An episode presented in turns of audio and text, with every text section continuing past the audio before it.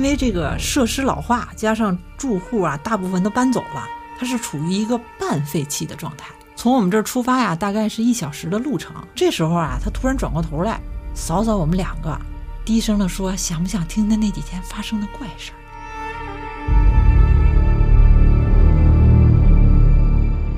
那个小文告诉他呀，他刚才往这个房间里边瞄了一眼，这个房间的天花板上啊有字儿。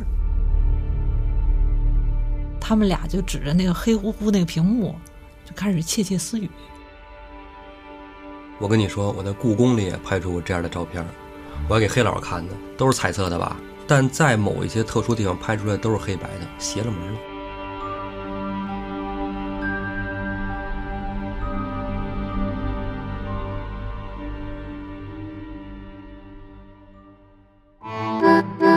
欢迎收听由后端组为您带来的“邪事儿”栏目。如果您有一些比较有意思的经历和故事，可以关注后端组公众号投稿给小编，也可以通过小编加入微信群和我们一起交流互动。大家好，我是老安，大家好，我是秋。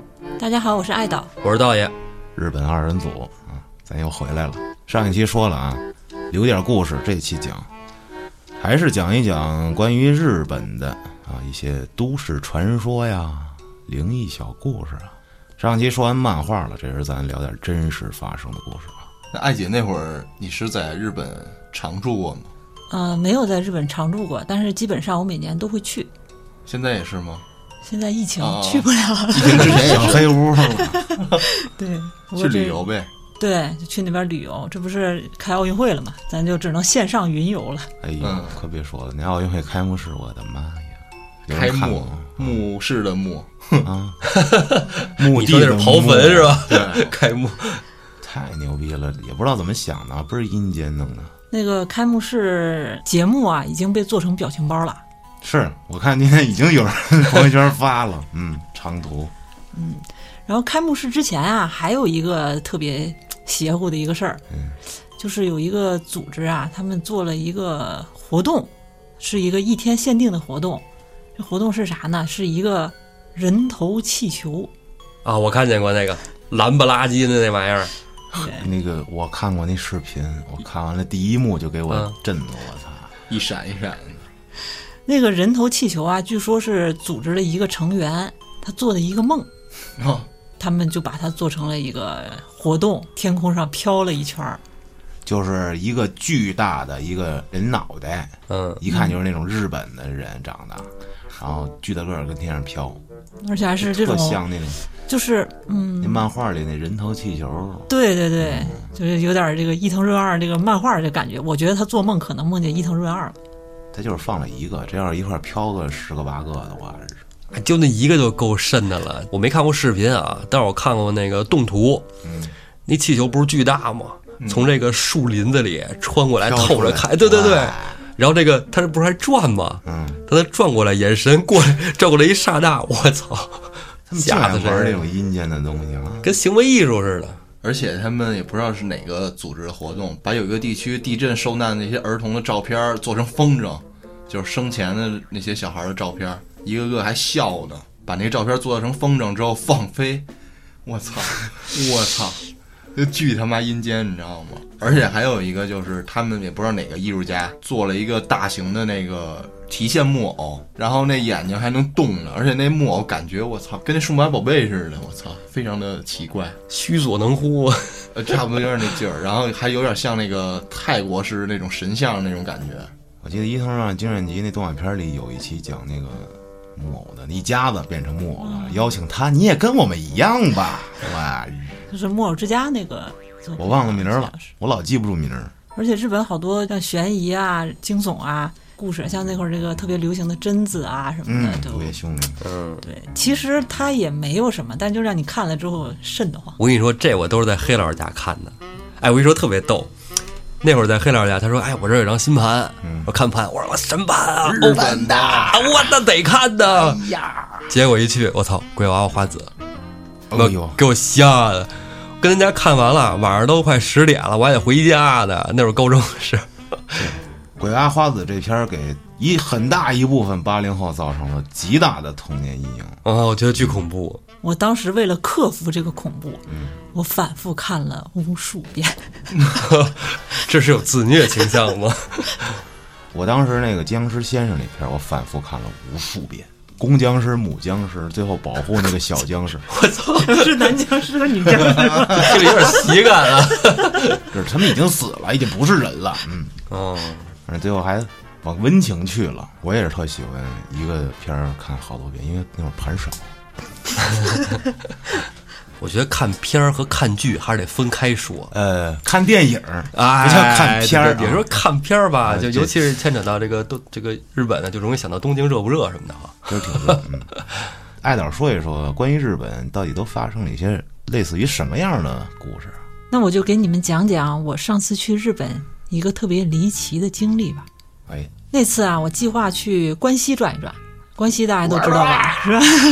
关西相声，嗯，然后那个路线呀、我设计的也是常规路线，就是大阪、京都、奈良，啊，这个叫什么三件套。前几天啊，我这个行程还是比较顺利的，到了最后两天啊，我就计划去这个东大寺。你这奈良也来了，得看看小鹿，对吧？然后当天晚上我就要回大阪，然后我就准备回北京了。结果啊，这还没到地方呢，这就变天儿了，开始下这个倾盆大雨。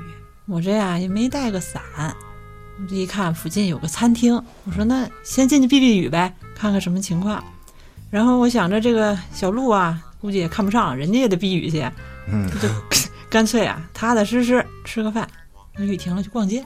哎，外边逛不了，咱逛屋里。那餐厅啊是一个做咖喱的餐厅，我还特别喜欢吃咖喱，各种咖喱。店啊不大，也就五六张桌子这么样。因为下雨呢，店里啊陆陆续续来了不少客人，可能一半都是来避雨的。我就找了一个靠边儿的桌子坐下来，我喜欢靠边儿坐着，我觉得踏实。不能被包围起来。对对对，溜边儿有安全感，等餐的时候啊，我隔壁就来了两个中国人，哎，背着这个摄、哦对摄影器材，人家就聊说，哎，我想去这个奈良梦幻乐园，结果这下雨了，我去不了了呀。这个梦幻乐园大家听说过吗？没有，啊，都没听说过吧？我也没听说过。嗯，对我以为啊是个什么著名的游乐场，这我得问问呀，万一好玩呢？结果是男性梦幻，啊那不是不是不是。然后我就请教了一下嘛，人人家看我是同胞，那肯定也挺热情的呗。这个年纪跟我差不多这个女孩啊，她就先开口了，她说：“我叫小文，这个对面的呀是我这个摄影前辈，叫江源，我们俩呀是这个自由摄影师。”嗯，这个自由摄影师就是自己去拍一些创作片啊，然后有一些这个甲方爸爸会这个让他们去做一些作品。嗯，嗯，主要在就是一这么一个些宾馆的房间里啊，啊穿上不同的衣服 呀，或者不穿衣服呀，嗯，没有没有没有没有，人家是非常正经的职业。参加一些小众展览什么的哈。嗯对对对。 他们这次来奈良啊，是准备去奈良的梦幻乐园拍这个创作照片儿。嗯，啊，顺便啊，他们就给我科普了一下这个奈良梦幻乐园，它是一九六一年的七月份开始运营的。也比较早嗯了，当年啊，这个人气非常高，是那一代日本人的一个回忆，曾经还创下过单日一百六十万人次的这个超高纪录。这不会是那恐怖主题 的乐园吧？不我记得日本有一个什么呃啊，那是什么东鬼京屋集吧什什么什么那个鬼医院吧，这那的。啊，我我知道那个那个好像那个鬼屋挺吓人的，哦你好像得进去得签生 死状，啊我操，真的好像嗯这么刺激吗？而且据说那里边儿好像不让拍照，也不知道里边儿到底会发生什么事儿。徐大人吗？那肯定不行。后来呀、这个大家也知道，这个大阪的这个环球影城、嗯东京迪士尼，这个陆续啊也建起来了，这个梦幻乐园就慢慢的就衰败萧条了。嗯，它在零六年的八月三十一号就宣布了关闭。有点像咱们这九龙游乐园，啊，对，这个游乐园当年也是仿照就是迪士尼那种风格建的，曾经也辉煌过。对它建立这么多年，那肯定当年也是相当辉煌的。嗯，现在成为死亡游乐园了。结束运营之后啊，因为没有了这个后期维护，就变成了一大片的废墟，每年都能吸引大量的成探，哎呀，对，然后还有哦这一个、样，你看这个废墟探险者来嗯这儿探。跟咱们那九龙游乐园一样，啊，对，那回你们好像做过一期对，有哥们儿去，我就好奇他们为什么要去废墟拍创作片儿，因为我也没有接触过这种这个废墟拍摄嘛。嗯。然后这个前辈啊，他说在日本啊，废墟爱好者是一个不小的团体，他们就专门去找一些深山中人迹罕至的废墟探险，然后呢，把自己这个探险的经历啊，通过直播或者拍照记录下来。哦，但你不知道郭哥吧？我们后端组也有这样的人才。他们这次去拍照啊，是想参加一年一度的废墟摄影展。说到这儿的时候吧，他们俩就把这个相机拿出来了，给我们看看他前几天都拍了一些什么照片儿。我大概看了一下，哎，还挺有那意思的。当天啊，我们聊的还挺愉快的。嗯，到下午两三点吧，我看这雨也差不多停了，我这还得回大阪逛街去呢，我就赶紧跟他们告别了嘛。嗯，买买买是大事儿，对，因为就是我马上回国了嘛，买东西那是必须的。正常正常。先弄理解一箱子面膜儿，咱们去韩国好像。药妆店肯定是要刷的，对对嗯，对对，虽然告别了，但是我们还是互相加了微信，对啊，留一个联系方式特别重要。第二天收拾收拾我就回国了嘛，这几天行程也挺累的，这照片啊一直没来及整理，好长时间我才发个朋友圈。这摄影师我们就互相点点赞，哎，保持这么一个 点赞之交。啊，这种机缘巧合认识的朋友，多数都点赞之交了。基本上就是当时你好我好，然后哎一分开，你是谁？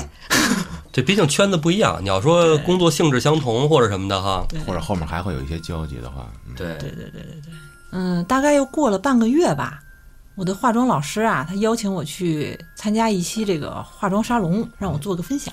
这活动照片啊，我就放在这个朋友圈儿，帮我们老师做个宣传。哎，当天晚上啊，这个摄影师小文他就给我发微信了，他问我今天发这朋友圈儿，哎，你是不是学过化妆啊？啊，就日本那姐们儿，对是吧对对对对，嗯就是那个摄影师。然后他说啊，他们团队明天要来北京拍创作片儿，这个化妆师啊放鸽子了。不是他们不是拍 废墟吗？给谁化妆啊？画墙拍创作片儿有拍人也有拍景儿的，啊，风格不一样。然后他们这次呢是想拍人像，嗯，然后有这么一个创作主题。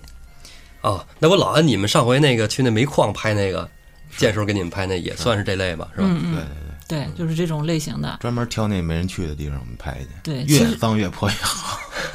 因为就是那种地方吧，去的人少，而且那个景儿啊，相当于有点猎奇的那个意思。是，这化妆师啊，这放鸽子了，这临时再找呢，可能也会耽误这个拍摄进度。嗯，反正我们也有这个点赞之交嘛。嗯，然后就问我能不能去。哎，我说这正好是个好机会啊，这地方我也没去过，然后跟着大佬一块儿学学呗，我就答应了。哎，当然主要是价格也比较合适。 啊，这是最重要的哎啊！对，我觉得然后呢给 钱，这个小文啊，他就把这行程跟我说了一下，还特意叮嘱我，这次拍摄非常重要，千万不能迟到。毕竟给钱了嘛，嗯对吧？给前面的嗯对有爸爸绝对不迟到。对，爸爸就是不给我们钱，要不然我们什么都说啊，就说爸爸好 听的。拍摄当天啊，又下雨了。你说这老赶上下雨，嗯，然后天空啊，跟老安似的。我只要一跟大家见面，必下雨，你别说了，今儿晚上不还约着饭局呢吗？这要下来可咋整啊？点外卖吧。那那些年你们错过的大雨，全补回来了。这下了雨吧，这天儿就不好，然后昏昏沉沉的。不过他们拍摄废墟倒喜欢这种天儿。嗯，我们呀、是约在下午两点在地铁站集合。下地铁的时候啊，我还特意看了一眼表，一点五十，因为我不喜欢迟到。这虽然是周末吧，天气的原因，路上行人也不多。我出站的时候看见小文啊，正提着袋子跟这个模特聊天儿。这我就赶紧跑过去呗，打个招呼，我说：“哎呦，这前辈还没来呀？”他说：“前辈啊，已经在停车场等我们了。”然后就带着我们去这个停车场。这模特男的女的呀？那肯定小姑娘啊，大老爷们儿有啥好拍的啊？说也是，嗯啊，只有后回头端组拍 那， 见时候听这期疯了。哎，有啥可拍的？开始剪了吧。 上了车以后啊，这个前辈就跟我们说了一下今天的拍摄安排。这地方是一个古老的高层民宅，民宅对，因为这个设施老化，加上住户啊大部分都搬走了，它是处于一个半废弃的状态。啊，就是还有人住，对对对，还有就是零星的这个散户在里边住着。但但是是基本人烟稀少。啊对对对，从我们这儿出发呀，大概是一小时的路程。他说谁要是晕车呀，就坐前排。啊，坐后边颠倒容易晕的厉害啊我。还以为方便跳车 呢。好吐没有没有没有。小文说他昨天晚上啊也没休息好，就坐在前排了。我和这个模特啊就坐在后排。那路刚开始的时候啊，小文还跟我们说说话，他说这一段啊有点堵车，走走停停的，估计他也是恶心了，睡着了。他一不说话吧，因为我们跟这个前辈也不熟，然后就谁都不说话。我尴尬了。对，不就还有那模特呢吗？模特跟这个摄影师也不熟啊，这个模特儿名字不会只有一个字儿吧？啥？冤， 应该不会啊吧？我看这个模特啊，他一直刷手机，也没聊天的意思。那我说，那我搭句话呗，要不然这太尴尬了，还有一大段路呢。这把空气突然安静。然后我就问，哎呀，前辈，你上次去奈良之后怎么着了呀？又拍什么了？嗯。然后这前辈说呀，后来他们去四国拍了几天，啊，然后这时候啊，他突然转过头来扫扫我们两个，低声的说，想不想听听那几天发生的怪事儿？哟，有故事。继续 听，嗯，说到这个怪事儿啊，哎，模特儿也来劲了，手机放下了，啊小姑娘就喜欢听这哎呦个。啊，说什么怪事儿啊，前辈？前辈说啊，那给你们讲讲呗。嗯，离开奈良之后啊，他们就去了这个四国，和另外两个摄影师会合。哦他们一共是四个人儿，然后等于两个人两人一组去不同的地方拍摄。嗯，然后最后呢，决定约在这个四国在一起拍拍创作，交流了一下这几天的拍摄情况啊，他们就计划去德岛再拍几天，先去这个名门窝巢。啊名门窝巢你们知道是个特别神奇的，像特别像伊藤润二那个漩涡，它是一个自然形成的一个哦漩涡，在大海里边有一个。哦，海里有个漩涡是对吗？对对就，常年的它是定期，就跟涨潮、退潮似的，哦它有时间段儿，它就会嗯开始转。哇，有点意思啊对对对，还有一个地方就是足谷啊！啊，祖国我我我都知道。你知道我这最近不是在做这个胡说有道吗？它不是在那个北宋啊，《水浒》啊，发生在北宋嘛，是吧？这个飞飞，不是啊，这这是拆的拆的啊，嗯不是在斜视儿插播广告的嗯广告。好，他说这个足骨啊，呃，现在是一个什么样的啊？咱不跑题啊，贴着他这说，那是一个呃自然村落，但是是非常远古的自然村落，是吧？自然村落，对，就是那种木质建造的，而不是现在那种钢筋水泥。我我认为它应该就是早年间建造，然后一直保留下来的这对样。，保留的非常好。古老的村落，，对，它在这个深山里啊，为什么深山里呢？说这个最早那会儿在平安时代末期啊，有一个叫这个平清盛啊，有这么一个平氏家族，哎，就牛逼了啊，异军突起，特牛逼，牛逼到什么地步呢？就是挟天子以令诸诸侯侯，哎，对，就那劲儿。当然了，这要是发生在幕府时代，这很正常，因为哪个将军都这德行，嗯是是吧？但他这事儿呢，就是在幕府时代之前。那你说您您这个我操，挟天子以令诸侯的，那别人看着也不顺眼，嗯妈天皇看你也不顺眼，就弄他，最后就把他们家族给灭了。他们家族就是平氏家族啊，最后为了躲避源氏家族的追杀，就躲到了这个族谷。我怎么记得这有一网剧啊，讲的就是这个呀，是吗袁氏家族、平氏家族，对是吗对对对，？嗯反正就是相爱相杀，哎，没有相爱就是相杀啊，相杀平崩五四就打仗，反正就日本战国时代不一直非常乱吗？是这段历史我好像还真知道，嗯但是就是这个平清盛啊，他把这个平氏家族带到了一个巅峰嘛，嗯，然后紧接着后边就有人开始跟风学他了，操，挟天子以令诸侯这事儿好使，嗯，然后就开启了这个什么德川幕府啊、室町幕府啊，就开始了，是，嗯。为什么说刚才跟宋朝有关系呢？就是这个时候啊，这平氏家族在掌这个日本大权的时候，以他为首的这个日本商队跟北宋是有商贸来往的。嗯到了南宋的时候，其实就已经开始有点锁国了嘛，还要打仗，啊，之后反正就是我哎靠哎各种事儿啊，以后咱们再胡说有道理再详细说。 广告打完了，不再是见。这跟那古老村落有啥关系 呢？就是就是说他是宋朝那时候建的，你知道吧？哎，就大家完了。出去，哎，好嘞。哎呀， 来来来，直接带跑题。这是道爷一贯的作风。哎，啊，那咱们接着说啊，他们去这个足谷周边啊，会经过一个著名的人偶 村。这个人偶村的名字啊叫哪沟楼，那咕噜啊，哎，这这这我也知道啊，这我也知道，啊， 你又知道又去 哪儿？咱这回又去哪儿？这是特偶然看的帖子哦。你艾姐先说，这个村子啊，曾经是人口非常集中、繁华的一个地区，嗯有自己的这个大型工厂，还有大坝。但是后来啊，随着这个时代发展，村民呢为了更好的工作，就陆陆续续的就搬去大城市了。嗯，这个日本人口啊，它本来也少嘛，是然后慢慢的呀，这个村儿人就空了。对村儿就空了，然后这个留守的老人啊也慢慢离世了，这个村子啊就变成了一个人烟稀少的无人村。啊，荒村儿的就对，最后啊，就剩下三十几户人家了。然后这个村里有一个老奶奶呀、她就特别怀念这个村子繁华的这个场景，她就希望啊，通过自己的这个双手啊，把每一个村民都复原。召唤 术，通过绘图转 生，你咋知道死了的？哎，对，然后通过这个方法，就是能把这个村子弄得繁华起来，看哪儿哪儿都是人嘛，就用这个稻草啊、布啊、旧衣服，哇，就把以前的这个村民做成这个娃娃，放在这些不人是，是做成以前的村民，我把以前的村民做成王， 恐怖蜡像馆。就是哎呦我的天！这口误口误。把以前村民做成娃娃， 我操，太恐怖了！他妈是把娃娃做成了以前的村民的样子，对不对？ 啊，对对对对对。来继续，然后放在这些人活着的时候住的地方， 啊，以这此还是来屋里什么的哈，对对对，来装扮这个村民。还是挺恐怖的。一进村儿门口一冲你招手了，一看，哟，他不是人。嗯，这边开着门一进去，哎呦，桌上坐一三口之家，我刚才想插话是啥呀？就是我原来看那公众号，有一个公众号是讲这个呃行为艺术什么的，他推荐了这么一个。刚才那说那村儿，我就想起来了，那怎么念来着？哪嘎肉是吧？那勾勒，啊，啊，你看你这挺标准啊。那国落，我看那里边就是各种的那种稻草人儿，一开始是有的是在那个草地里，再再往后走啊，挂树上的，挂树上的整个人半个人啊，一个人脑袋什么的， 你说都是那老太太干的？啊不是。后来啊，就是好多人拿这个村儿啊，就当成了一个展示艺术作品的这么一个地儿了，哎，天然的一个展示空间，就做各种样的稻草人儿。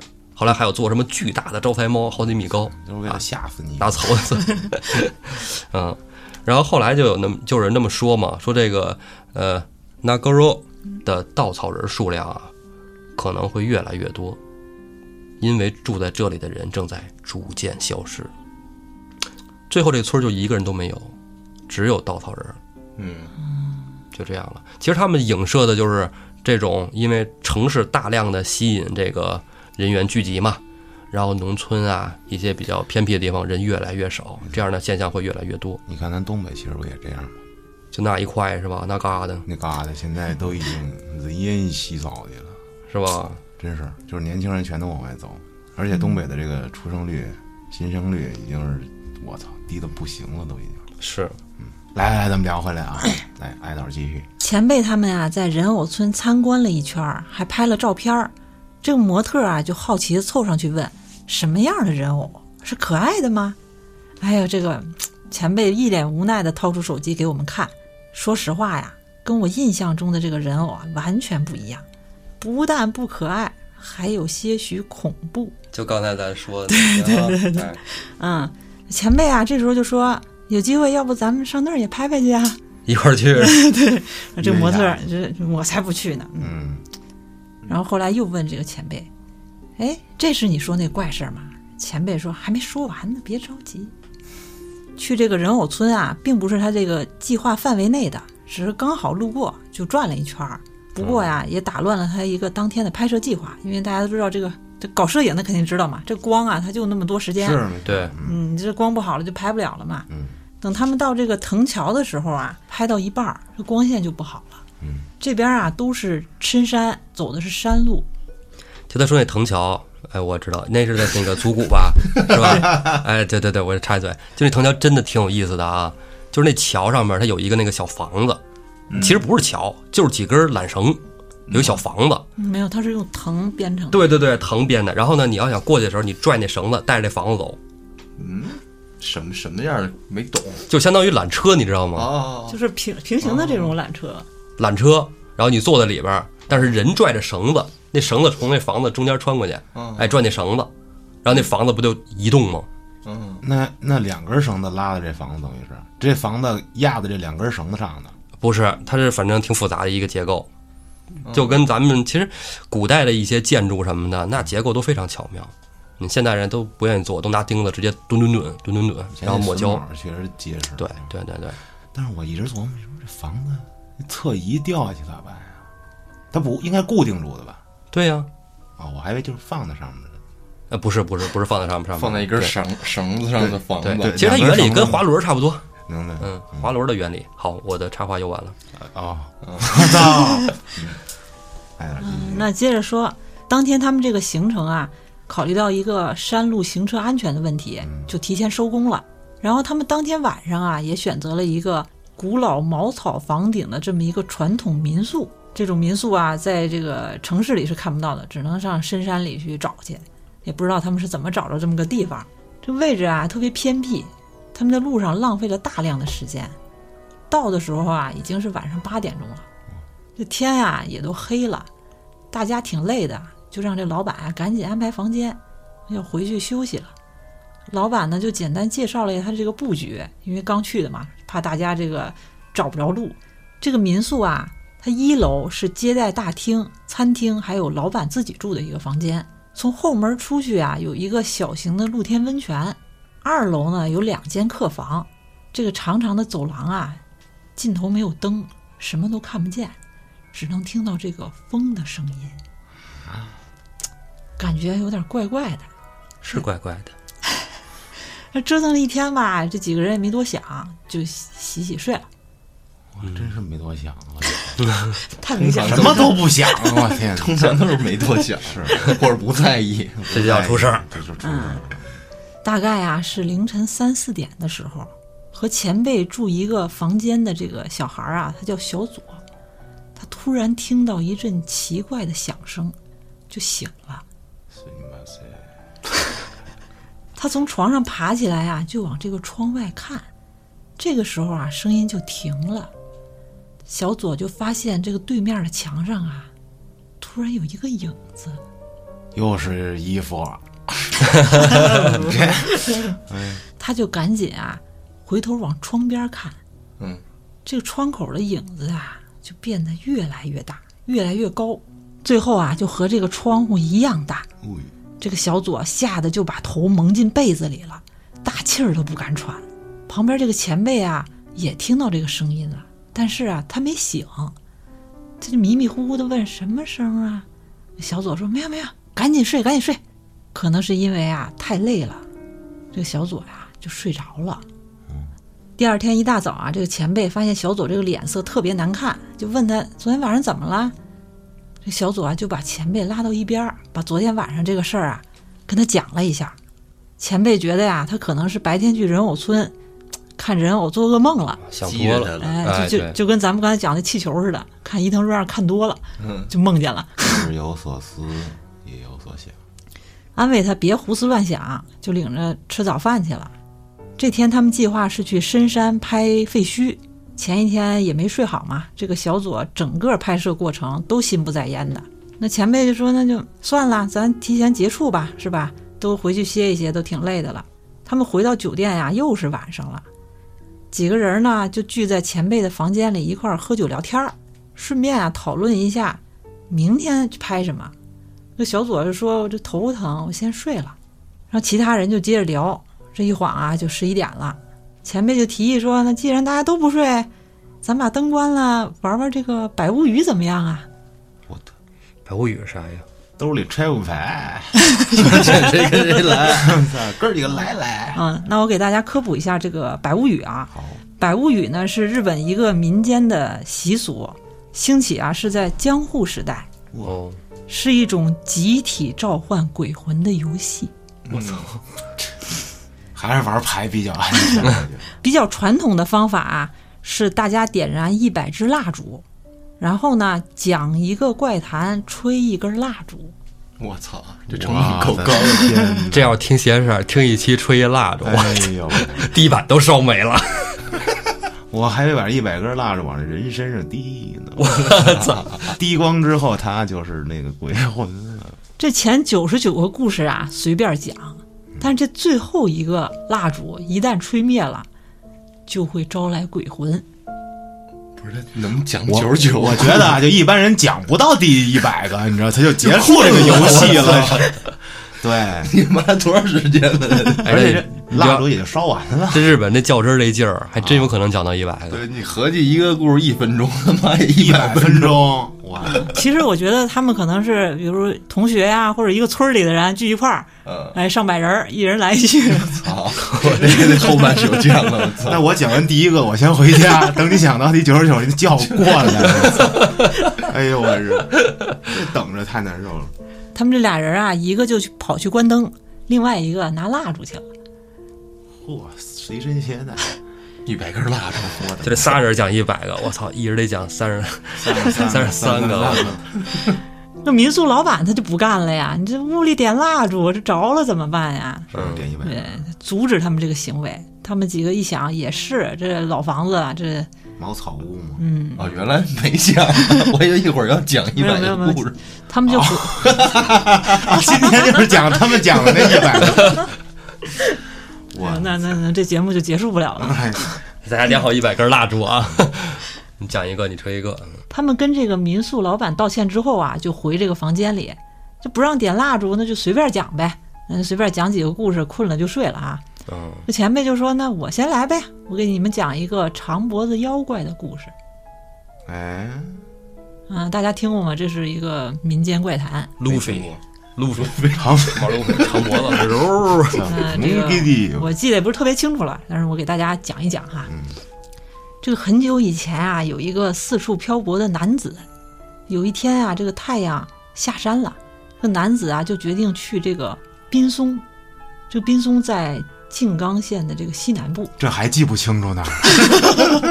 我的个天！这后来我百度的，哦，他这个附近的一个村子啊，找个旅馆过夜。但是呢，这个当晚啊住的人特别多，没有空房。他呀就跟一个漂亮的女住客共用一间房。啊，这有合理 吗？这个我也觉得这个故事本身就比较那啥。这房费得高。操！不过他们虽然是住一间房啊，但中间是用屏风隔开的。那能拦得住？啊你这屋里有一百张床，我该上你那张也上你那张 床。哎呦我哎，这个故事啊，它是发生在一个夏天，太热了，睡不着觉。穿的还少，到后半夜啊，这个男的他终于啊迷迷糊糊的开始犯困了，躺在屏风另一侧的这个女人啊，大概也是因为这个原因难以入眠，什么原因呀？哎，不太懂。不停的在翻身。燥热难耐， 天儿太热。天儿太热，之后啊，这个男的就听他这声音啊，好像是起来了，起来之后呢就没声了，嗯，坐下来了。下床的那么一个声音。哦，然后过了一会儿啊，从屏风的对面就吹过来一阵热风。热风挺好的。他就看见这个女人啊，白皙的脖子伸到屏风上，飘飘悠悠的晃到了天花板上。这个男的呀，他见到这个情况，倒吸了一口冷气。他非常肯定对面的这个女人啊是个妖怪。哦，那肯定是得妖怪了，不太正常。嗯，为了不惊动这个妖怪啊，他假装睡着了。他想，这妖怪要是敢干坏事儿，那我就跳过去把他长脖子给他砍断了。心挺好大，家伙，但是啊，这个长脖子妖女啊，只是在屏风上慢慢悠悠地晃动自己的头，然后啊，就从这个半开的雨窗之间啊，嗖的一下就伸出去了。屋太热了，出去凉快去。光头两枚有啥 用？啊透透气嘛。嗯，这个男的呀，他也躺不住了，他腾一下就坐起来了。他好奇呀、这个长脖子女妖啊，到底去哪儿了？他就顺着这个长脖子女妖的这个轨迹啊，也从窗户钻出去了。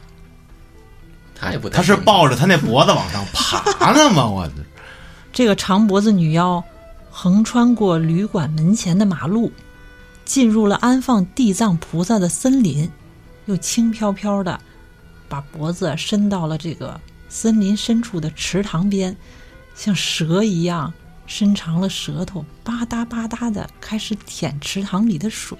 可他身后这个男子啊也说啊，原来他是在找水喝呀，可能啊是这个长脖子女鬼听到这个男人的声音了，就朝这个男人的方向啊微微一笑。怎么 了？吓得这个男人呀、赶紧就逃回旅馆了，从这个半开的遮雨窗户进了房间，又假装什么事儿都没有睡了。 这怎么能假装什么事儿都没有？ 这你妈屏风对面住一怪物， 这不合理，嗯，这个怪谈嘛，怪谈。不重要。那第二天啊，这个长脖子女妖啊，就隔着屏风开始跟这男的搭话了。哎呦，昨晚上真热呀，你睡得好不好啊？这个男的呀，他就一边叠被子一边敷衍，哎呀，真热呀。然后他挪开这个屏风啊，看见这个女妖正在对着镜子梳理头发。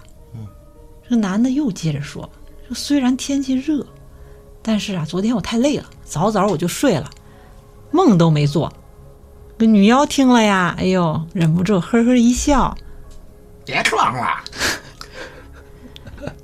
你有没有做什么奇怪的事儿啊？他问这个男的。这男的听了吧，就略带惊讶，这个反问这个女妖说：“我做什么奇怪的事儿了？啊你这什么意思啊？做奇怪事儿的人明明是你啊！你看你这虽然长了一个漂亮的脸蛋儿，但是你是一个长脖子妖怪呀！这还落上了。昨天啊，你把头发， 你把头发头 发加椰子，昨晚你把头隔着雨窗伸出去，去对面的池塘里喝水，难道你忘了吗？听到他这么说呀，这个女妖啊，咯咯的笑起来了。她问这个男人说：“你自己没觉得你有什么奇怪的吗？”嗯，哎，这回呀、就轮到这个男人慌慌张张了，结结巴巴的就问：“这怎么回事儿啊？”女妖又说了。这个房间呀、是二楼，是您呀、伸着长长的脖子一直跟在我身后，半夜三更啊悄悄跟在一个女人背后，可不是什么好嗜好啊。啊，到这个时候啊，这个男人才意识到他自己也是一个长脖妖怪。长脖女妖就说啦：“那既然咱们在这相遇了，也算是缘分吧。以后咱们结伴同行怎么样啊？”这个男人啊，慌忙拒绝了女妖，收拾行李啊，急急忙忙就出发了。据说后来啊，这个男人也不知去向了。上海上面去了， 去寻找 One Piece 这越说越像那 CP 九里面那卡古，啊，那个长脖鹿是吧？对。对，长鼻子那个。这大哥讲完这故事之后，就把头 伸伸了过来过 来，盘了你一圈儿，然后给自己勒 死了。操！打了一个死 结是吧？啊，没有没有没有，没有那这这故事就讲不下去了。这我还坐车上呢，是不是？第一个故事就结束了。对，第一个故事就讲到这儿了。讲完这个故事啊，前辈就看了看小文，说：“这该你讲了吧？”小文想了想，说：“我也不会讲这么吓人的故事啊，我给你们讲一个。 咱笑话吧，来段阴间相 声，”小文想了想，说：“我也不会讲这么吓人的故事啊，我给你们讲一个育婴女鬼，保护婴儿，呃，养育婴儿的女鬼。女鬼，哦，嗯，不是说不会讲恐怖故事吗？ 这听名儿就够恐怖的。保姆鬼。这个故事啊，还是发生在一个夏天，夏天容易出鬼故事。嗯，可能因为夏天啊，这个天儿黑的晚，大家都愿意在街上晃，就容易遇到一些奇奇怪怪的东西。太有道理了。这个天色呀、渐渐暗下来了，这个村里啊唯一的一家糖果店即将打烊哎。这个店主啊刚准备关门的时候啊，突然听到咚咚咚的敲门声。店主想了，虽然关门了，这来生意了也得接呀。是啊打开门一看，一个女人正站在门外。虽然现在是夏天，但是她穿的衣服好像刚刚经历了一场寒流。她整个人都佝偻着身子，眼神略带空洞，呆呆地望着老板说：“给我一些糖果。”卖糖的老板说：“好啊。”就从这个罐子里啊舀了一勺糖稀，放在女人带来的容器当中。一转身啊，发现这个女人已经不见了，钱呢被整整齐齐的放在桌子上。老板想，人家走的时候可能打招呼没注意，没多想，就收摊儿了。第二天同一时间，老板又听到了敲门声，还是那个女人，还是那个空洞的眼神。他和昨天一样，又买了一些糖果，然后嗖一下，不知去向了。从那以后啊，这个女人每天都在这个时间过来买糖，然后老板呢也习惯了，每天都会晚一点关店，等着她过来。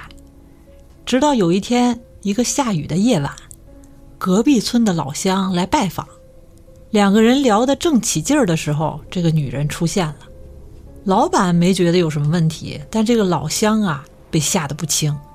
他跟老板说：“这个女人啊是吉勇的老婆，吉勇，她已经死了。”哎呀，老板一听也吓坏了，这怎么可能呢？每天都来我这买糖，怎么可能是个死人呢？可是啊，这个老乡特别肯定的说就是他，老板也含糊了。他们俩啊就决定跟在这个女人身后，想看看她去哪儿。这个女人啊穿过了树林，到了隔壁村，走到一个墓前啊，嗖的一下，像一阵烟消失了。两个人啊吓坏了。想逃跑。这个时候啊，隐隐约听到了这个婴儿的哭声，他们就壮着胆子啊上去看一看。他发现这个女人每天买糖的这个容器啊，就放在婴儿的身边。老乡呢又凑上去仔细的看了看旁边的这个墓碑，这就是吉勇老婆的墓碑。原来啊，是这个女鬼不忍心看到自己的孩子挨饿，但是呢，又怕同村人认出来，特意跑到隔壁村去买糖，来照顾自己的这个孩子。哇塞，好妈妈，这一幕啊，恰巧被路过的老和尚看见了。他听了女鬼的这个故事啊，也深受感动，在这个墓碑前呀、合掌说道：“慈悲的神仙呀、请你放心吧，我一定会抚养这个孩子。”就把这个婴儿带回去了。从此以后啊，这个女鬼就再也没出现在糖果店了。讲完这个故事之后啊，前辈和另外一个伙伴说：“你这算什么怪谈？也不吓人啊！”前辈就看了看另一个伙伴，说：“那轮到你了。”他说呀、哎，正好我这边啊也有一个关于女鬼和孩子的故事，也是发生在这个民宿里边儿，你们想不想听？听啊， 前辈说：“你这别卖关子，赶紧讲吧。”他这个故事的名字呀，叫《走廊尽头的客房》。他们住的这是不是就是走廊尽头啊？走廊尽头，刚才咱们讲是黑漆漆的一片，哦，他们不住在尽头，对对对，尽头看不见， 还好还好，不然就我就跳窗 了。跳窗可能是脖子出去了，人还在里边。桌子，你看他们这也是二楼客房，这哎，雨窗，哎两个年轻人啊去深山探险，入住了一个古老的民宿，住在二楼的和室房间。和室房间就是日式传和统风的，对嗯，就是这种榻榻米那个房间。但是他们发现啊，这个走廊的尽头房间啊贴着封条，就很奇怪。他就跑去问这个老板是怎么回事儿。老板说呀，这里边以前着过火，嗯干脆啊就给封了。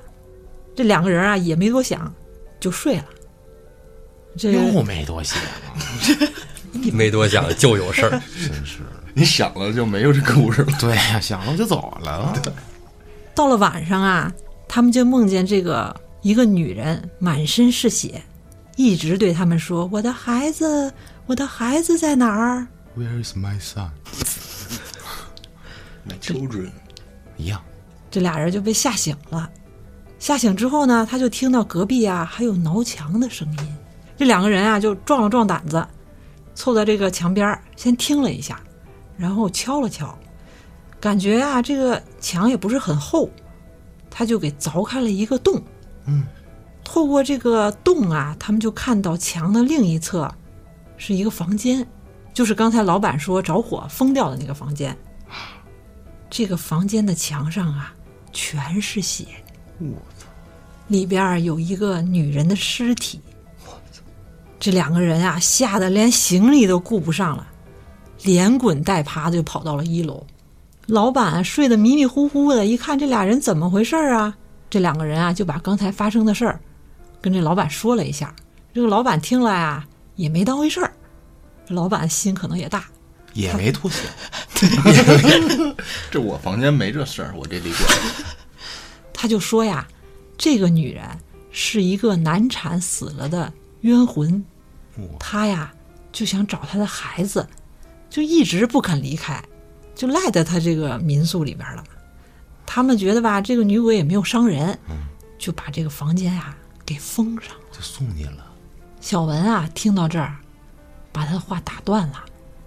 他说：“你说的这个故事和咱们住这个民宿很像啊。”然后前辈说：“不能吧，这是瞎说。”小文说：“我听着怎么这么像呢？你看看隔壁啊，好像也有个房间，你听听也有点动静。”我操！那前辈说：“咱不能自己吓自己是吧？咱们问问老板吧。让他们老就板吓我们，这个老板可能也没多想， 他就说呀，这个民宿是他前两年买下来的，上一个屋主说啊，最后一个房间是仓库，年久失修了，就干脆封了。这因为是老房子，这种情况也很正常。他当时买的价格啊，估计也很便宜。捡漏，说既然你们说有动静，那咱们一块儿看看呗。我也没去过那个房间，他们就一起到了这个二楼，把这个封闭的房间给撬开了，就是咱们走廊尽头那个黑黑的一片。随着这个大门的打开呀，他们就闻到了一股浓浓的尘土，还有发霉木头的味道。这里边啊，黑漆漆的一片。刚才那个声响啊，可能是风吹过窗户缝隙发出来的。老板拿着手电筒往里照了照，里边除了一些杂物和随意摆放的家具，什么都没有。前辈呢也凑上去看了看，和躲在边上的两个人说呀：“咱们这天天拍废墟，这旁边就守着一个废墟哈、明天咱可以拍一拍是吧太惊艳了，？”这个老板也说啊，没什么事儿，这客人就早点休息吧，是是，别看这个了。对，嗯别多想。啊对。 明天拍照一百日元一张，前辈说好啊，然后就招呼着这些人就睡觉去了。嗯老板离开之后啊，几个人就回到房间里。前辈问他们：“咱们还接着讲故事吗？”那小文说：“不不不，不讲了，咱早点睡吧。”然后就拉着另一个女孩就回房间了。那个女孩啊，看这个小文的脸色不好，就问他说：“怎么了？”那个小文告诉他呀，他刚才往这个房间里边瞄了一眼，这个房间的天花板上啊有字儿我操！：“喜内。”死 吧！对，讲到这儿啊，这个模特的尖叫就把我们从这个恐怖的故事中拉回来了。他这一声尖叫啊，把睡觉这个小文啊也给吓醒了。他说：“怎么了又？”他就看着我们说：“发生什么事儿了呀？”啊前辈很淡定说：“没事儿，没事儿，我就是给他们讲讲啊，咱们在四国这个奇遇。”小文说：“这哪是奇遇啊，吓死我了！”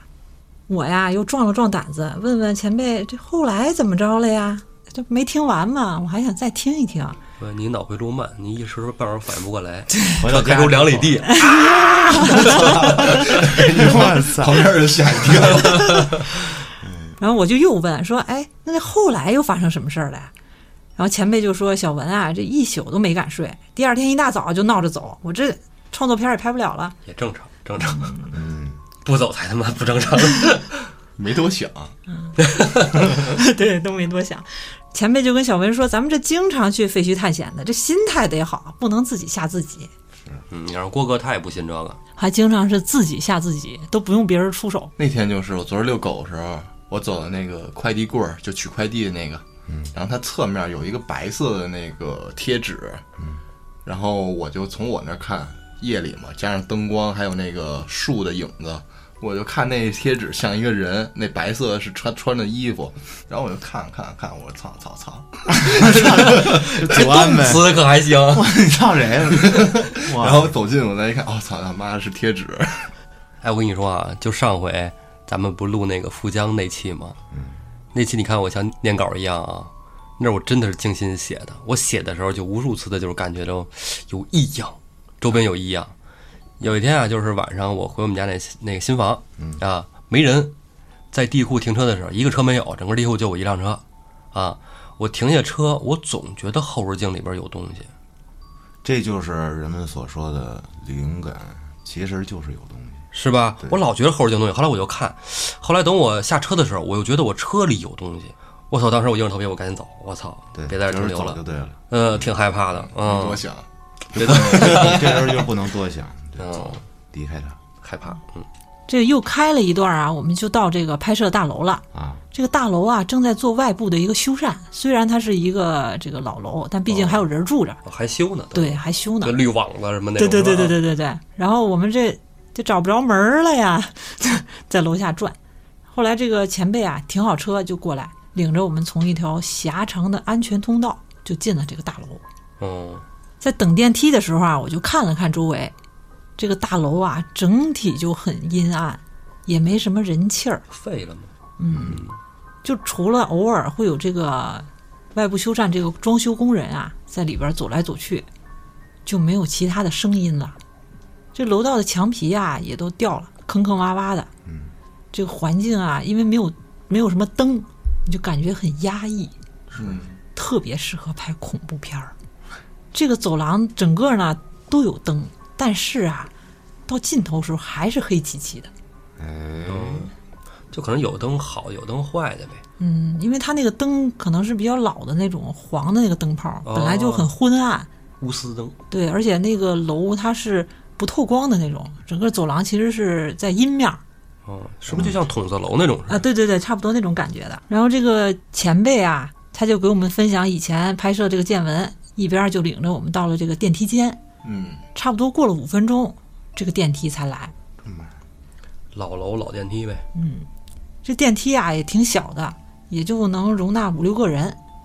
这里边这灯这颜色吧，我就不想说了，反正是挺吓人。嗯，哎，是那种手拉 的电梯，就那种门不是不不是手就往上拽啊，是那门儿得自己啊关。那就是超古老的那种。我原来做过那种，对，嗯得自己关门，先关这个外里门头，啊，对先关嗯外再关里头。对，一插销插上，再关里门。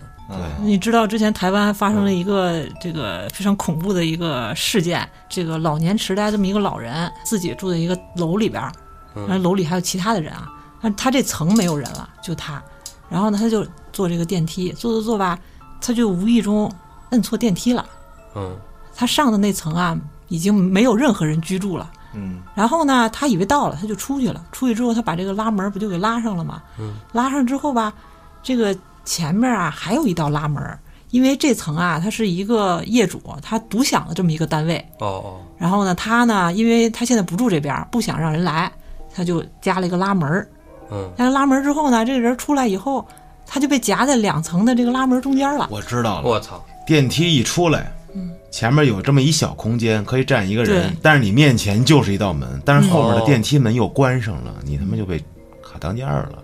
对，他也够不着那个电梯的开关了。哦，电梯开关在他屋里，他把那门关上了，等于在电梯里对， 嗯，然后他就这么活活的，给夹中间了。对。这让我想起《倚天屠龙记我》操里那个嗯朱长陵，后来是有一天啊，有一个妇女，她也是坐电梯，她也摁错了，我去，然后到那儿一开门，对，一开门那个就倒下到来了。 哇，这这个挺这是一个新闻，这不是恐怖故事。那也挺哎太恐怖了，内心暴击。咱们接着说回咱这个故事啊，我们这个故事里边没有这种情况哈，大家不用担心。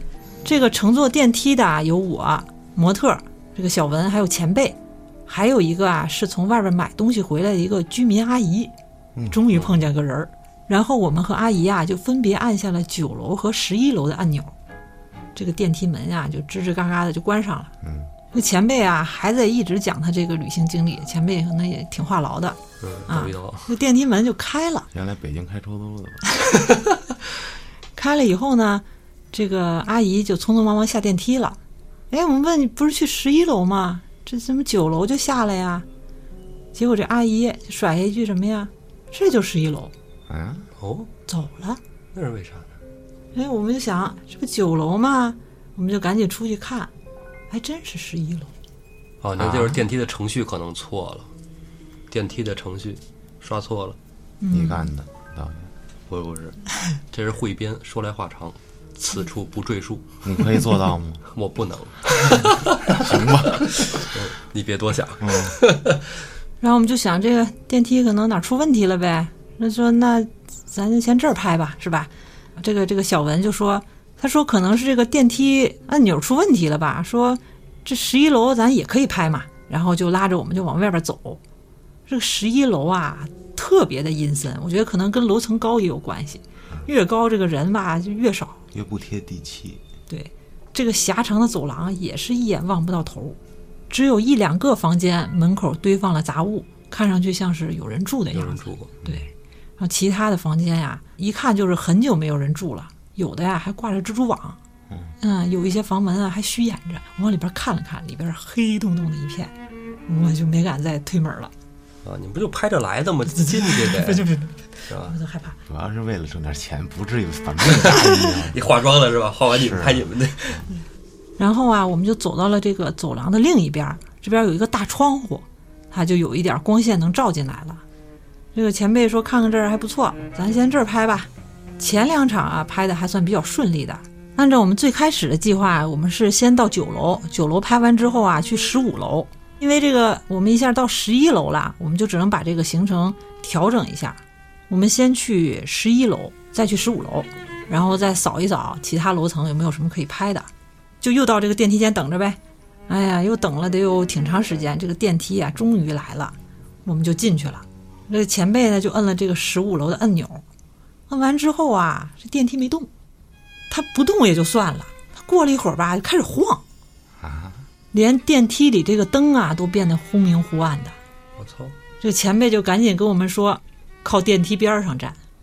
然后垫脚啊张嘴，对对，这反是正正好科普一个这个坐电梯的小常识。智商税。嗯，要要是真掉下去，你怎么着做都得死，哎，我就想在坠梯的一瞬间，你要蹦起来，是不是就没事儿了？不可能，蹦不起来。好吧，这个想法很特别，也你是你们坠过梯吗？没有。我坠过一回，我操！说说你的就咱经公历。司那儿哟，坠了两层，我都疯了，但是我面无表情的，很淡然的，哼，没出声。啊，行，我都快尿了，完了就是这一生就是圆满了，结束了。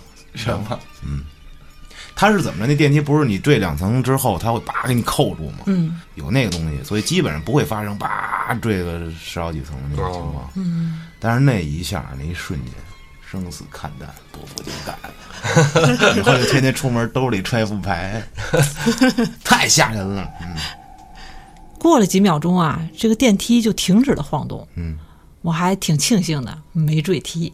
那前辈啊，就让我们别乱动，他伸手啊按这个电梯的开门键，想尝试一下，说看看是不是电梯还在原来那位置，能不能逃个生。我发现就没反应，幸好啊，这个电梯里的紧急求生按钮还能用，我们就赶紧摁了按钮，然后说一下我们这个情况。那接线员啊也让我们别乱动，哎谁都不能动。在等待救援的这个过程中啊，这小文就拿出相机说：“看看之前拍的照片儿。”哎，我们也凑上去看一看。前几张照片啊都挺好的，中间有两个场景啊就糊了。哦，得对上焦。对，对，听建叔也说过哎他也挺哎挺挺懊恼的，这怎么回事儿啊？这，然后这十一楼这个场景啊，他还挺喜欢的，这拍虚了太可惜了。前辈就说了，哎呀，我一直跟你说，拍几张你看一看，看一看是吧？尤其是拍人物，更得注意这点了。你说幸亏咱俩这一起拍的是吧？以后你多注意呗。你看看我这个照片吧，他是所有照片全虚了吗？是这个十一楼拍的这个照片。全虚了。嗯，我靠，前几张是好的，后边几张就，因为我们在十一楼啊拍摄了几个场景，最开始那个场景没问题，越拍到后来越虚，最后就彻底没法用了。哦，嗯，我跟你说，我在故宫里也拍出过这样的照片儿，我还给黑老师看呢，就是我用手机拍的啊，都是彩色的吧？但在某一些特殊地方拍出来都是黑白的，邪了门了。黑白的，对，我给黑老看，我说这是为什么呀？他说你调了，我没调，因为它不全是黑白，它会有一条条那竖线，就跟以前咱家那个电视调台的时候那个样子 啊，那样的。我说咱们现在都是数码手机是吧？这跟那数码相机没什么区别嘛，对吧？怎么可能拍成这样呢？黑老师说你手机坏了。后来我之后，我第二次去故宫拍，还是会有这种现象。照片留着呢吗？我忘了，一会儿咱们节目下来，我给你找找。我操！这前辈啊，就掏出自己的相机，说：“那你看看我拍这个吧。”小文就打开这个相机开始看，哎翻着翻着他就说：“哎，这怎么都是虚的呀？”前辈说：“这怎么可能啊？这这我刚才拍的时候我都确认过的呀。”嗯他就把这个相机啊夺回来了，让小文指给他看哪儿虚了。他就发现这个小小的屏幕里边啊是一片模糊。然后这前辈说：“这怎么回事儿啊？”小文呢就凑过来跟我说：“一会儿啊，可能咱得去补拍一下。”嗯啊，然后这模特儿就挺不乐意的，嗯，这这一天的工作啊，是吧我得就加为了挣点钱容 易，嗯，但是呢，这这这环境他不答应，他一会儿回不去啊呀、我想想还是答应了吧。嗯，就这个时候啊，我就看着这个前辈这个脸色呀变了，他就把小文给喊过去了。他们俩就指着那个黑乎乎那个屏幕，就开始窃窃私语。哦，小文的脸色看起来也不太好，我呀就凑上去想问问怎么回事儿。俩人呢也说的我也没弄明白，后来啊就不说话了。装神秘。我觉得可能是这个电梯里闷太久了，我也很难受。后来就谁都不说话了。因为狭小的空间，氧气可能会越来越少。嗯，这个电梯啊，开门那一刻终于让我等来了，我觉得我又活过来了。这几个工作人员就站在门口问我们什么情况，然后呢，他说这个电梯啊就发生了一个小故障，让我们不要担心。然后经历了这种电梯惊魂啊，我们也不敢坐电梯了，我们就改走楼梯。我们决定啊，走楼梯下去得了，反正是这这十十一楼，说高不高，说矮不矮的，还不高呢，慢慢走呗，那也比再困电梯强 是啊。是，然后这个前辈啊，就给小文使了个眼色，正好让我看着了。那小文就说：“哎呀，大家今天挺辛苦的，你知道这天儿也不早了，咱今儿就拍到这儿吧。”嗯，我呀一会儿跟前辈再拍点儿这个环境的照片儿，那个你们打个车先回去吧。嗯，哎，我说这不拍了呀，下班了，嗯，他说今天拍摄费用啊，一会儿我就转给你们。我想着再聊两句闲天儿呗，真是显得我不就是光为了钱来的？对对对对对。然后他呀，就一直跟这前辈对着这个相机指指点点的，根本就不理我。我说那就走呗，我就跟这个模特儿，我们俩就继续溜达下楼了。这个时候啊，确实已经晚了，我在那儿啊等了好久才打到车。这一路上回去啊，我就想这怎么回事儿啊？这十一楼到底拍着什么东西了，让他们这么害怕呀？是啊，嗯嗯，显然你多想了， 所以就有今天这期节目了其实啊，我是隐隐约约的看着了一个黑影儿，啊。对，在那个屏幕里边儿。但是呢，我这也没机会问呀、我想要不过几天我再问问。但是呢，这几天之后吧，我给他发的微信他也都没回。我想可能忙别的吧，我就等会儿账转了吗？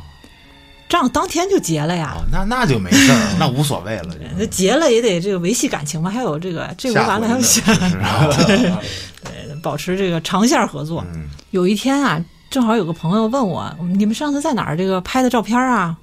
然后我就说，那那我问问呗，我也忘了在哪儿了。结果这一发微信啊，发现这个小文啊把我微信给删了。社死。你说这是不是跟上次这个拍摄有关系啊？这就不知道了。这这故事到这儿，我这也没词儿了，这把我微信删了就结束了。就是你也不知道到底那对天对，后来我们就再也没有交集了。那那模特儿有微信吗？我跟模特没有加微信，那那前辈呢？前辈我只加了小文一个人的微信，啊，就单线儿联系。嗯，消失了。这种危楼慢慢以后越来越少了，应该也就慢慢没了。这突然让我想起香港的那故事，说那个楼啊，也是一个居民都走了的荒楼，有这个巡视的警察呀，到这儿被报警说，经常有人在里面闻见有臭味儿。啊，这事儿你知道吗？大爷？嗯，不知道。记得我讲过。然后警察就进去了，就循着这臭味儿就去了。一开门，诶，有个小男孩，嗯，哎呦，我等我妈妈呢。结果发现妈妈死在里头了。哎，我操，嗯，真事儿啊，嗯，人间惨剧但是后来，嗯这小男孩也不是人，啊！对呀、嗯那你说这妈妈都臭了，他咋活着的呀？我操，还真是这小男啊！孩不是人。我操，我听完艾导你这故事啊，我给你讲一个听众的一个投稿，投稿的朋友叫黄河，他呀是这个沈阳人，从一三年呀就从东北出来了，到这南方城市工作。说这事儿啊发生在一零年前后，他姨父呀在老家开车的时候发生了这么一事儿，说走的那段路啊叫沈阳环城高速。王家沟那一段说的那个详细，说这地儿啊，在若干年前封闭了，就是为什么封闭还没有一个确切的说法。但在封闭之前，这王家沟路段是整个沈阳绕城高速上事故高发的一个地方，哦，很多老司机都在这儿经历过鬼打墙。他这姨父呀，就叫老孙，啊，老孙呢是这东北石油系统的一个老职工，单位的驾驶员，开了一辈子车了。一零年前后，有一回他开车带着他去这个沈阳周边玩儿，就路过这王家沟路段儿，就跟他说：“你知道这地方我遇到过啥事儿不？”这黄哥说：“我哪知道啊？您讲讲呗，我就喜欢听那乱七八糟的。”老孙说呀，我去年跟单位领导从这沈阳去铁岭，就在这块儿啊，晚上八九点，乌雨我那天那雾老大了。我们一辆车上坐仨人儿，我开车，副驾呀坐一同事，后座坐一同事，就开到这个地方，这雾大到能见度前面二十米都不到。嚯，那开不动，就这天儿啊，而且还在王家沟这个嗯嗯，经常发生事故这地儿，眼睛瞪老大啊，车就二十迈就往前溜达，就看见前面这雾里好像有什么东西，又高又宽的，跟一面墙一样。他以为眼花了，就赶紧问副驾那同事说：“你看那前面是不是有啥东西拦着路呢？”这同事看了看，哦，是，好像是面墙。哎呦我操！这时候一下就精神了，说这要不是在高速上，这合计是不是开错道了？你高速上看面墙，对，那肯定不对，而且这高速上还不止他们一辆车，好几辆车都停了，都停在那儿不敢走了。哦，也就是说，可能都看见那不太正常的地方了。这老孙啊，就往前开了不到十米吧，这时候才看清了是一什么玩意儿，是一啥呀？什么呀？真是他妈一堵墙！啊，高速上，嗯，我操，那老孙就说：“我操，你都想不到啊！”原话那是他妈的一堵城墙，我操，啊，是一城楼。当时所有人就吓尿了，我是，就问同事，我操，俩人没没吱声，脸都白了，而且还没完，这他妈城楼上还站着个人，穿着长袍子，举着一小旗儿，跟手里头晃。我操，我以为在那儿打墙呢。他这是 穿越了，这黄黄就问：“我靠，后来怎么着了？这所有人都看见了，你们后来是咋脱险的呀？”老孙说：“对，全看见了。后来跟他们一块儿好几辆车，你说也不能停那儿，那那高速啊，这边上的应急车道上就停的车都停一溜儿，也没人敢下车。这老孙他们仨也跟车上瞅着，也不知道该怎么办，就等着呗。大概过了二十分钟、半小时左右，这雾慢慢小了，那城楼也就淡了，慢慢就消失了。王哥就问：“我操，那成龙那人到底啥样啊？”老孙说：“我也看不太清，但是好像穿的是清朝的那种官服。我操，”这事儿基本上就完了。后来过了大概一两年，那王家沟那一站那个高速口就封了，不知道为什么。对，我操，这没人去探探虚实去吗？鬼摸摸，这底下是不是有坟啊？我操，有个清灵什么的啊你？说会不会是海市蜃楼？哎，我刚才想到了，是吧？对你说雾天儿这种自然现象，啊对，但是从哪儿映出个城楼子来？我的妈！这很难说，据说它是怎么个原理啊？我原来听人，呃，说过不知道真的假的啊，就大家听一乐儿，就是说什么呀？它这个就跟呃移动存储似的，嗯啊，在古代的某一时刻啊，它存储了这一块儿的这个影像，那不是故宫那城墙也是这意思吗？对，嗯然后呢，哎，到这时候啪给你放出 来了，我操，哦，因为它那个城还墙是虚的上面有那个摄影机，那个叫什么里是叫什么物质来着？我忘了，反正那个哎不一知道打闪反正那，么个玩意儿咔就能把那影儿给存在那墙上。哎还挺邪的啊！就你说那个故宫城墙人影那对个是吧？对对宫女那个啊啊，是一打闪就能看见那个城墙上有宫女，对，不打闪看不见。嗯，有可能那个十一楼那儿就是另一个空间，你发现了那些看不到的，只能用相机去捕捉到，人那就是说发现不了的。同时下楼那女的嗯也有问题，老太太呀，哎，是不是最后就你一个人看见老太太了？ 你问问那他们回头我这不是联系不上了吗？联系不上这个，我也有一故事讲。这投稿的朋友叫凯子，他是这个山西县城的人。这事儿发生在十几年前，说在他不多的回忆中，有一个女孩儿，她的父亲、母亲、朋友什么，他都见过，甚至还去过她家。可是呢，这也是他觉得特别奇怪的一点。记忆中，他每次跟她见面都是在马路上偶遇，啊，偶遇，偶遇啊，最深刻的画面是在一个夏天，他在一个十字路口的小摊儿吃脏摊儿呢。那天下午啊，天儿特别干燥，听到有人叫他，他就去了马路对面儿，就见到这个女孩了。这女孩跟她两个朋友站在他面前，笑着跟他说一些话。他说这儿完全想不起来说什么了，但是聊了两句啊，就分开了。每次见面时，大多都是他一个人和这个女孩见面。每次他身边有朋友时，这个女孩来见他，他的朋友都会以各种各样的方式、理由先走。嗯哦，也就是说，他所有的朋友都没见过这个女孩。可朋友们都知道有他这样一人，这特别像。丁光根，嗯，我 操，有一次，这女孩的朋友把他叫去谈话，他进去一进门啊，我操，满满当当一屋子的人围着他啊，非常愤怒的跟他说：“你为什么不答应他？为什么不能接受他？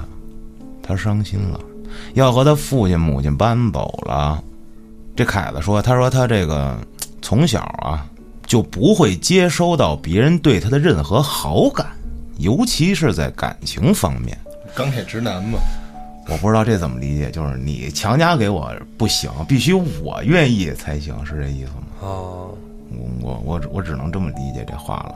你理解也挺对的，很充分。啊那行吧。说自那以后，他就再也没见过这女孩了，而且他朋友也离开了这个城市。哦，有一次他试着去找他那个朋友啊，就这女孩的朋友，结果发现这就跟人间蒸发了一样，什么都没留下。他发动他所有的人脉啊、关系去找，什么都没找着。每隔几年，他依然会梦到这个女孩儿，说今年他又梦见她了。梦见她的那天醒来之后，内心充满了愧疚。他想找到她，不求别的，就想亲口说一句对不起。 你妈塞，说慢慢的呀，这件事儿在他十几年的记忆中正在慢慢的消失，他不知道还能记多久，也不知道还能记住多少。说有些时候，错过了，就是错过了；有些错过的事儿，就是一辈子。 你看那个朋友，有些事儿错过了就错过了，你不要多想。人生中总是充满各种各样的遗憾，接受吧，没错儿。这就是人生。咱们感谢道爷和爱导的做客，希望呢二位下次还能继续做客邪事儿啊！有机会的话，道爷请让我上一回胡说有道，没问题，没谢问题谢，您啊！应该的，应该的，应 该的。安总监惹不起，惹不起，惹不起。好了好了，咱们今天就聊到这儿了啊！感谢朋友们的收听，咱们下期再见。 Don't cry, don't cry. 当你的无语表情带我离开。Don't cry, don't cry. 就不用